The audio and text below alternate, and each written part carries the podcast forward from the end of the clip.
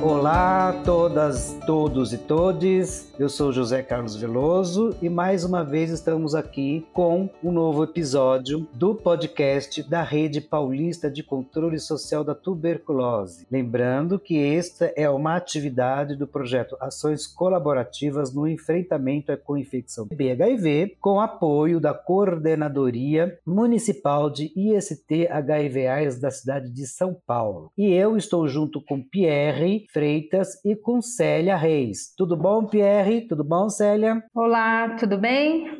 Eu sou Célia Reis. Olá, eu sou o Pierre Freitas. Bom, estamos aqui então nós os três e hoje nós temos então uma convidada de uma organização parceira nossa já de muito tempo, né?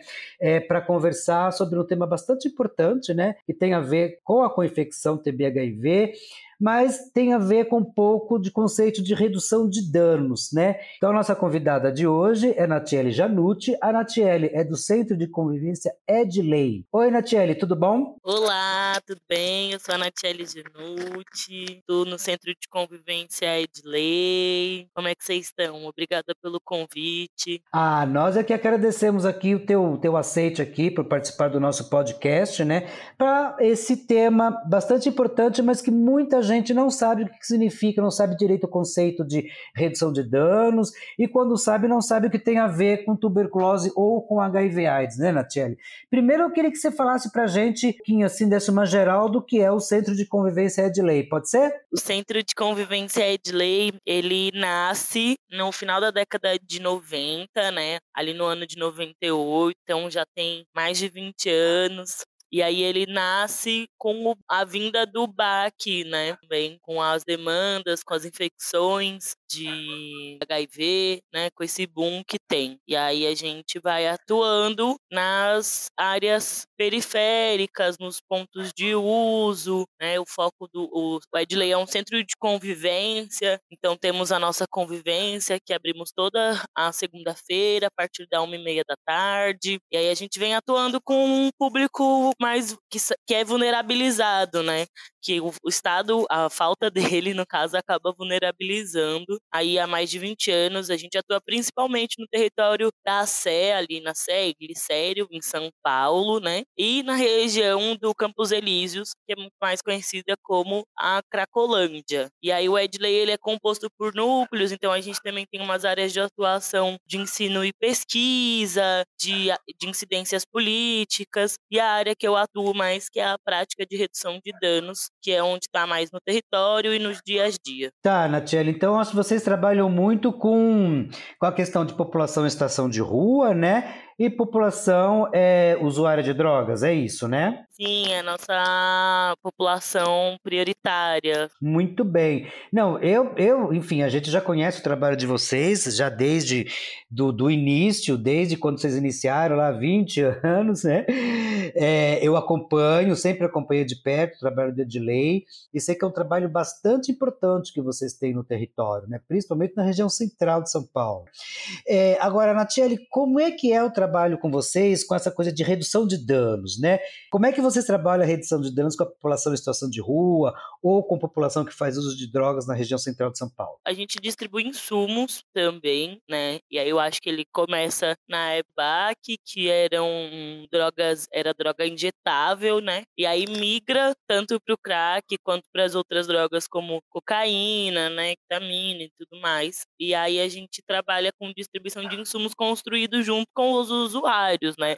Todos os materiais que o Edley tem, que a gente tem é construído junto com os usuários. E aí a gente tem piteiras, é, meio que material de silicone para quem é usuário de crack, para colocar no cachimbo, né? E aí a gente sempre conversa quando distribui para evitar né, a transmissão de, de, tuberculose, hepatite, né? Às vezes como o, cano do, do cachimbo é quente, da boca, né? E ficar com a ferida aberta. Então a gente sempre vai incentivando essa redução de danos, né, nesse autocuidado dentro do uso, né? Que interessante, Nath. E aí, assim, essa a piteira é para uso individual, né? Ela não é compartilhada com outras pessoas, é isso? Nas conversas que a gente tem, a gente sempre é, auxilia a ser o uso individual. A gente distribui duas piteiras, inclusive, né? Ou até mais, assim, não tem um, um limite certo para a pessoa utilizar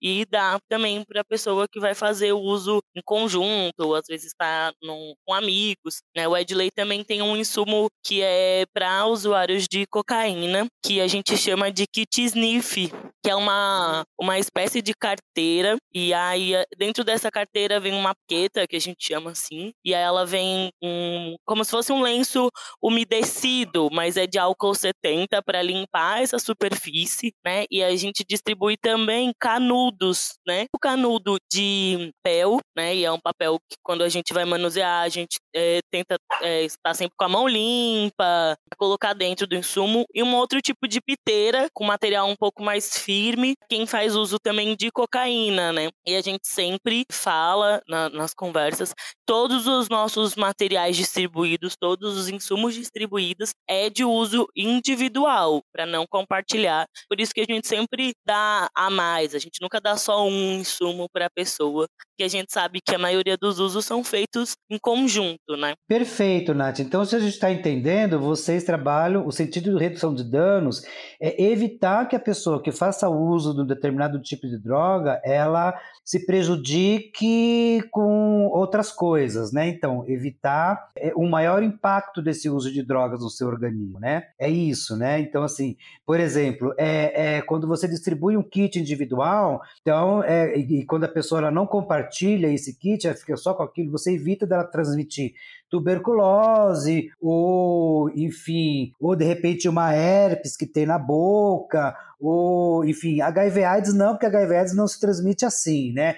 Mas pode se transmitir outra coisa, outras doenças. O próprio coronavírus, né? Sim, a gente tem falado muito isso, assim, nas nossas conversas com, com os usuários. E aí é, por exemplo, porque a droga, ela causa danos, né? Uhum. É muito prazeroso usar droga, mas ela causa danos, né? E aí, por exemplo, se a pessoa é, faz uso de cocaína e aí, por exemplo, usa nota de dinheiro para poder cheirar, né? O dinheiro a gente sabe que é sujo, sujo, passou em várias mãos, e aí cheira com a nota de dinheiro e pega uma bactéria, por exemplo, né? Então, redução de danos ela vem também nesse sentido, né? E também no sentido do cachimbo da tuberculose, fala do coronavírus agora. A gente sempre comenta isso. Assim. Então, a, a gente escuta muitas vezes é do, ah, você tá me dando isso, eu vou, você tem que fazer algo para eu parar de usar, ou eu vou usar mais. É, isso eu ia te perguntar agora, Natiele. Se a pessoa ela, ela né, se, se o usuário lá do serviço ele, ele ou ela é, pede ajuda para parar de usar, como é que é feito? Como é que vocês fazem? A redução de danos ela é muito baseada no saber do, do próprio eu, né? Que você sabe. A gente vai muito baseado no que você quer para você, do usuário que sabe de si quer para si, né? E aí tem sempre uma coisa do ah, porque a redução de danos é contra a abstinência ou é contra é, a, as pessoas que querem se internar ou parar eu acho que, que não, né? A redução de danos é o que o usuário quer para si. E aí a gente conversa muito, assim, com, com os usuários. Ah, eu quero parar. E aí a gente vai buscando entender. Do, às vezes a, a pessoa faz uso de múltiplas drogas, né? E é parar com o quê? Que às vezes a pessoa faz uso de, não sei, de maconha e álcool. E aí o álcool faz muito mal do que a maconha ou do que a cocaína. Então é entender do, do parar como é, e o, o, porquê, e aí são processos, né? E, e a redução de danos a gente sempre fala que é um trabalho de formiguinha, né? Então é aos poucos, é respeitando limites, é respeitando o seu processo, respeitando o seu dado, né? respeitando tudo isso. E também ver da onde essa pessoa vem, né? Que parar e aí fica às vezes numa comunidade terapêutica, mas que muitas vezes as, as comunidades terapêuticas ficam afastadas da sociedade, né? E aí fica no, no meio do mato, no interior, e aí quando a pessoa volta para a sociedade, como é que funciona isso, né? Então, trabalhar também isso. Eu, às vezes, falo CAPS, que é, para quem não sabe, é um centro de atenção psicossocial, e aí tem os CAPS ADs, né? Que são de álcool e outras drogas, que é uma forma de tratamento de portas abertas, tem uma equipe profissional com psicólogos, assistentes sociais,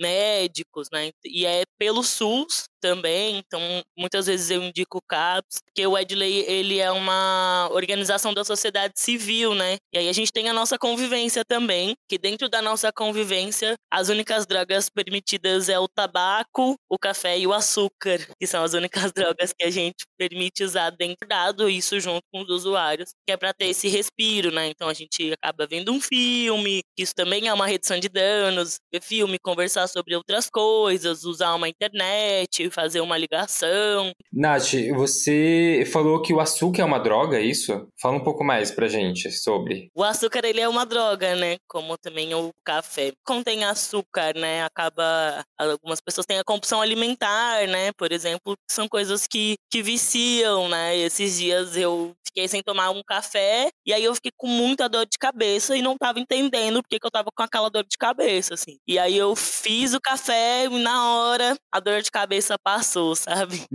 é, mas é, é, por exemplo, eu, eu tenho é, compulsão alimentar, então eu fico muito do eu quero comer um doce, eu preciso de açúcar, e aí eu vou tomar um achocolatado e aí ainda coloco mais açúcar, né? E aí tomar Coca-Cola do dia, tem que tomar uma Coca-Cola. Então, o açúcar ele é uma droga, ele é uma droga legal, né? Assim como vários medicamentos que a gente tem dentro da, das farmácias que acabam sendo biqueiras com CNPJ, né? Uhum. Não, sim, mas eu acho, eu penso que é bacana você trazer essa questão do, do, do açúcar, né, e de outras drogas que a gente consome e que está legalizada no país, mas que de, de, da mesma forma traz várias questões para o nosso organismo, né? Ah, vários prejuízos, né? Prejuízo com relação à qualidade de vida, saúde alimentar, né? Isso é importante também ressaltar, né? Porque a gente fica nessa discussão de que droga, a gente fica falando só nas drogas, nas drogas que são ditas ilícitas, né? É, mas a gente não fala muito das drogas lícitas, aqui é o cigarro, o álcool, isso, o açúcar, o refrigerante, né, a gordura, enfim, o café, essas coisas todas, né? Tudo é droga, né? E o excesso de açúcar também é, pode causar diabetes, né? Exato, exato. E para tudo isso a gente tem que moderar, né? Quando a gente vai no médico, o médico fala assim: olha, usa menos açúcar, toma menos café, aquela coisa. É uma coisa de. É como se fosse uma redução de danos também, né? Quando você vai no médico, o médico fala assim: olha, é, é, não toma café à noite, né? Para você ter um sono melhor, para você dormir melhor procura tomar o café até as quatro da tarde ou até as seis da tarde. Isso é um tipo de redução de dano, né, Natiele? Sim, ou tomar o descafeinado, né? Eu acho que são, são meios de reduzir os, os danos, né? E aí ir trocando, tentar tomar um café sem açúcar, por exemplo, ou quando, por exemplo, as nutricionistas, as pessoas nutricionistas dizem troca por uma fruta, né? Então eu acho que é, é, uma, é uma qualidade de vida melhor e um autocuidado, né, também, para para a gente conseguir viver melhor.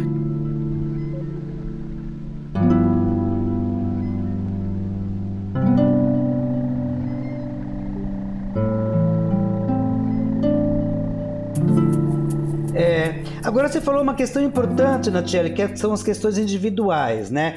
Então deixa eu ver se eu entendi. Então você fala que, e aí Pierre e Célia me corrijam se eu estiver falando errado. Eu entendi que a redução de danos ela não tem uma receita, né? Ela vai depender do contexto de vida de cada indivíduo, da história de cada indivíduo, das necessidades de cada indivíduo, né? Não tem uma receitinha assim, olha, é, é, a redução de danos é isso, faça isso que você vai conseguir. Não é isso, né, Natiele? Não é isso, assim, a redução de danos ela não é uma coisa que eu gosto muito de dizer que ela é orgânica orgânica, né? Assim, como o exemplo da, da natureza, né? Você não controla como uma flor nasce ou como ela vai se espalhando e tudo mais. Então, porque somos indivíduos dentro da nossa individualidade, cada um com a sua especificidade, né? Então, eu, eu costumo muito dar esse exemplo de que a gente pode estar numa roda usando uhum. a mesma droga. E aí vou pegar uma droga, sei lá, maconha, por exemplo É, a gente pode estar nós e aí todo mundo fuma maconha. E aí a maconha bater de um jeito em mim, bater de um jeito, por exemplo, em você, né? Ou na, ou na Célia, vai. Ou a cocaína. Então, vai depender do seu estado, né? Vai depender, por exemplo, se eu tô numa bad. Aí, óbvio, né? Tem, tem drogas que são depressoras, né? Ou estimulantes. Então, vai depender muito, assim. Vai depender se eu comi no dia, né? A gente costuma dizer muito que você tá alimentado, né? Óbvio, por exemplo, o álcool, que é uma droga legalizada.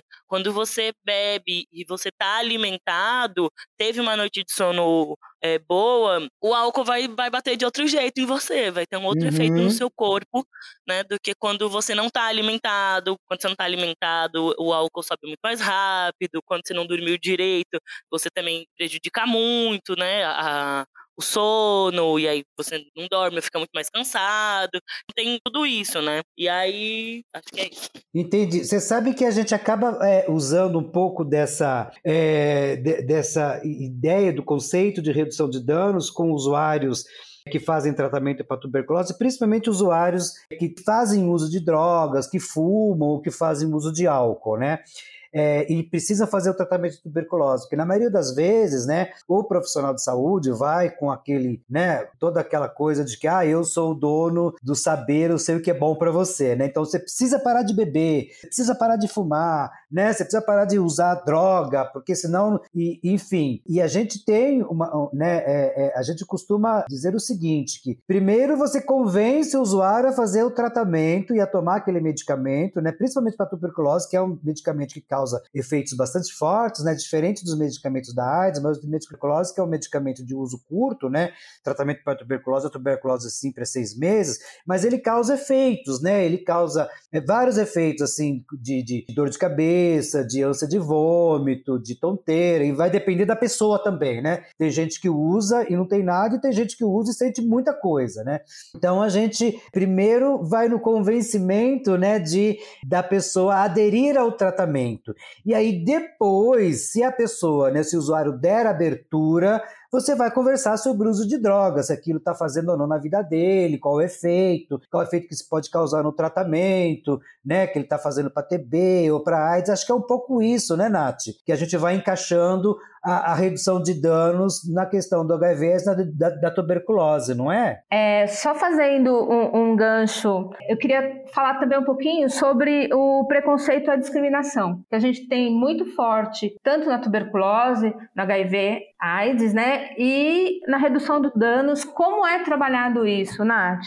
A gente trabalha muito, né, acho que sobre as ISTs, e a gente trabalha muito sobre a sorofobia, né, a gente tem no Centro de Convenção de lei, a gente tem um, conversas que chamam de chá de lírio. Não tem o chá de lírio, mas tem outros chás. E a gente ah, conversa muito lírio. sobre Eu já fiquei interessado em tomar um chá de lírio.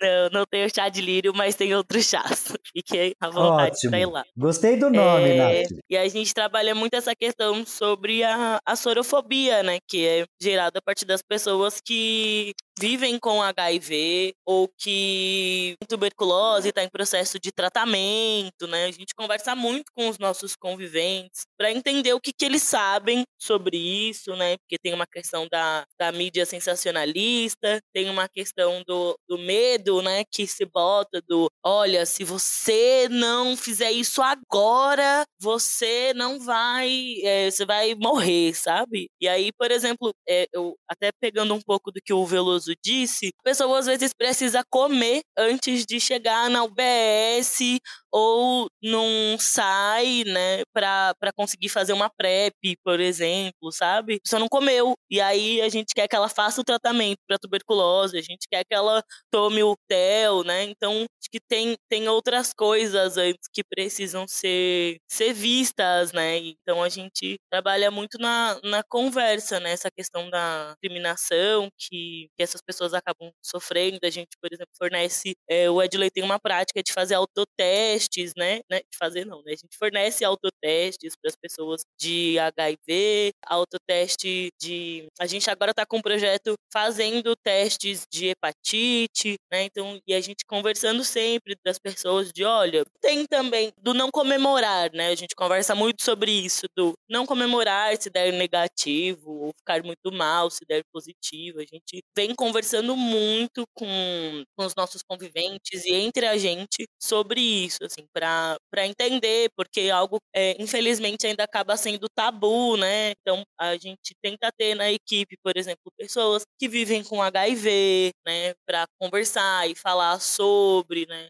a fazer acompanhamentos, por exemplo, porque às vezes a pessoa não consegue chegar sozinha num, numa unidade de, de tratamento, então a gente é, se oferece, vamos lá. Já teve uma vez a gente no campo lá da, da Cracolândia, e aí uma, uma menina queria fazer o teste de, de HIV, né, o teste rápido, e aí ela ficou me rodeando, rodeando e com vergonha, e aí ela falou: Ah, eu queria fazer, vamos comigo. E tem um sai ali do lado, né? Eu falei: Vamos, claro. E ela ficou com muita vergonha. E aí eu não precisa ter vergonha, eu faço o teste com você. Fiz o teste junto com ela. É, fiquei lá esperando sair o meu resultado e saiu dela. A gente voltou no outro dia. Então eu acho que é ter essa cumplicidade, essa empatia mesmo, talvez seja a palavra, para que a gente consiga evoluir nisso. Agora eu fico pensando essa questão do, do preconceito que a Célia trouxe, ela é muito forte, né? Porque é, você já trabalha com uma população que sofre um preconceito enorme, né? Que é a população em estação de rua e população que é usuária de droga, né? Então já tem um preconceito em torno disso, né?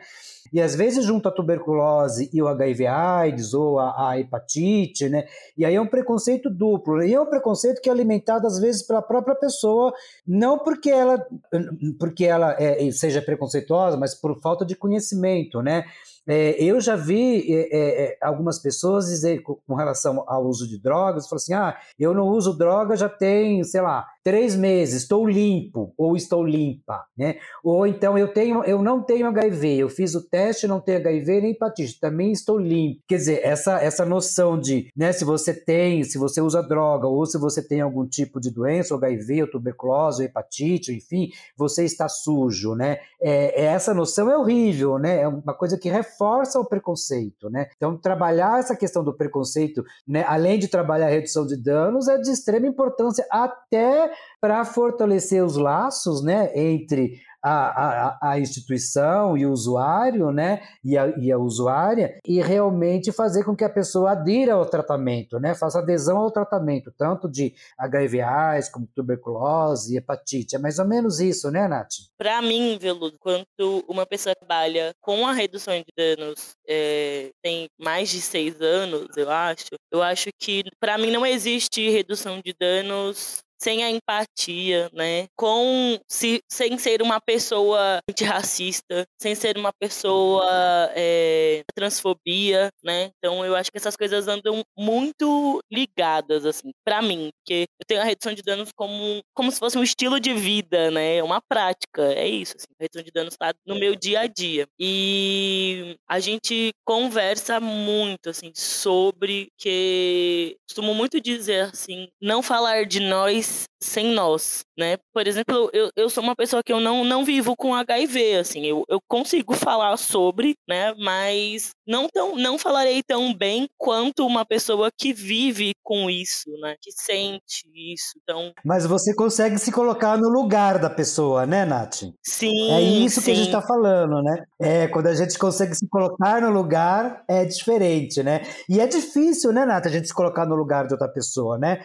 Quando você está na rua, você está passando, você vê uma pessoa em situação de rua precisando de algum de ajuda, você para você se sensibilizar com aquilo, né? É, às vezes as pessoas julgam que está tá na rua porque quer, está usando drogas porque quer, né? É, e não se coloca no lugar da pessoa, porque é aquilo que você disse lá no começo, né, da nossa conversa, é cada pessoa é cada pessoa, né? É, é não tem receita para trabalhar com as pessoas, né? Você tem assim é, é, uma estratégia que é meio que padrão, né? Que a gente a gente constrói estratégias, mas a gente não tem receitinha para ninguém, né? Porque cada pessoa tem o seu, né? A sua história de vida, né?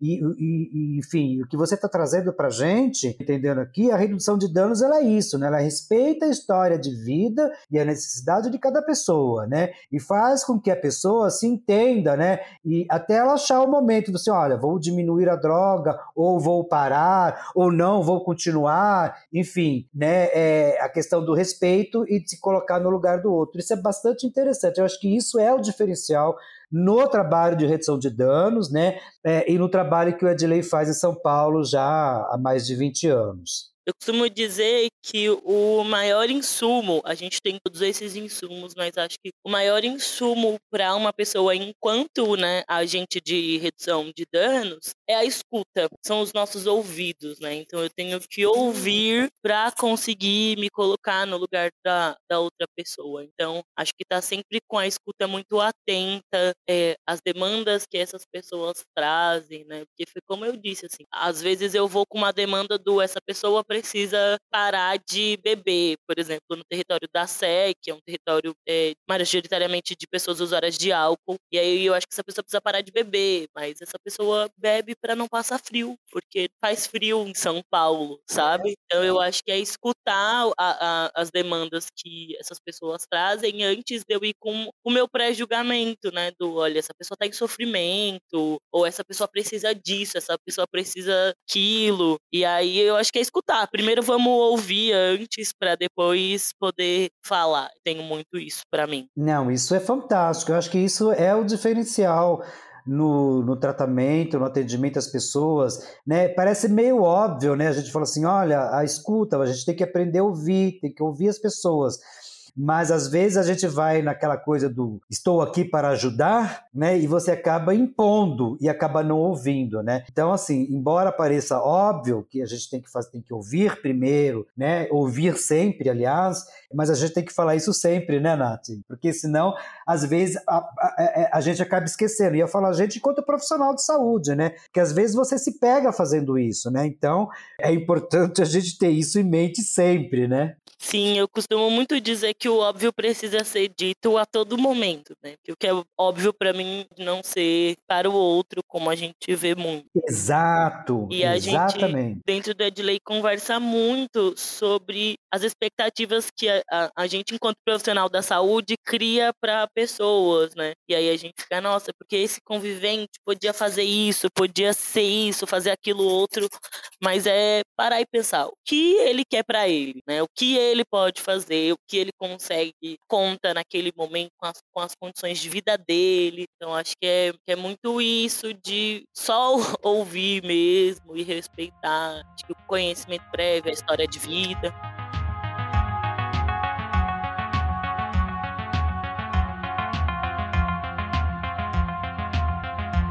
É, então, mas eu acho que é isso, né, Nath? O quanto vocês trabalham a partir do que a pessoa que vocês estão atendendo trazem, né? E não do que é, ou você espera, ou do que a sociedade espera dessa pessoa, né? E que eu acho que esse processo de trabalhar a partir do que a pessoa traz acaba trazendo uma adesão muito maior e uma aproximação muito maior com a instituição e com até com, com o comprometimento mesmo com as atividades.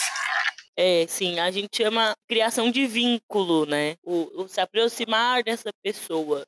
Tem uma, uma experiência de um convivente que eu sempre costumo falar. Ele chegou no Edley e aí ele se apresentava com um nome. E aí teve um dia que ele falou que o nome dele não era aquele que ele se apresentava, que era um outro nome, assim. E aí a gente percebeu que quando ele passou ter um, um vínculo, né, afetivo mais forte com a gente, ele disse o real nome dele. E a gente percebeu isso porque quando chegava pessoas novas na convivência, ele se apresentava com o primeiro nome que ele tinha se apresentado para a gente. Acaba sendo um, um mecanismo de defesa, né? Sim, sim. É realmente isso é fantástico, né? Essa, esse vínculo, né? Criar esse vínculo com, com a pessoa, né? Com o usuário, com a usuária, com o convivente que você acabou de falar aí, que frequenta lá o centro de convivência, né?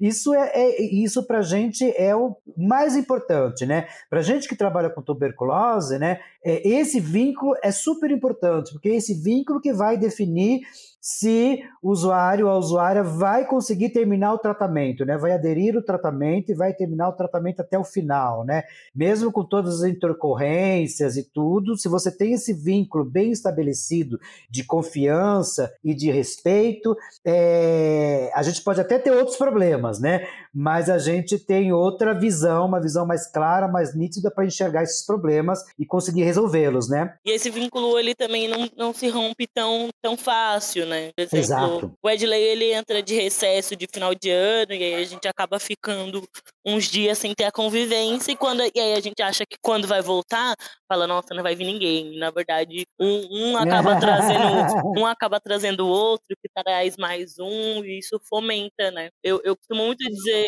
uma, a, a, gente trabalha também bastante com a população trans, né? E aí eu costumo muito dizer que, que ganhar a confiança de, de travesti não é bagunça, né? Não é como ganhar a confiança de pessoas cis, né? Que uhum. são pessoas que sofrem muita violência, né? E aí você confiar em qualquer pessoa, né? Não é, não é fácil, né? Da noite ao dia. São, são processos, né? E aí eu acho que trago de novo esse trabalho de formiguinha, né? Da adoção. Muito bom, muito bom, Nath. Agora, só para a gente ir indo para o final da nossa conversa, Pierre e Célia, vocês têm mais alguma questão para a gente debater aqui com a. conversar aqui com a Nath? Não, esse, esse papo foi bastante esclarecedor, tirou bastante dúvidas. Ah, uma pergunta.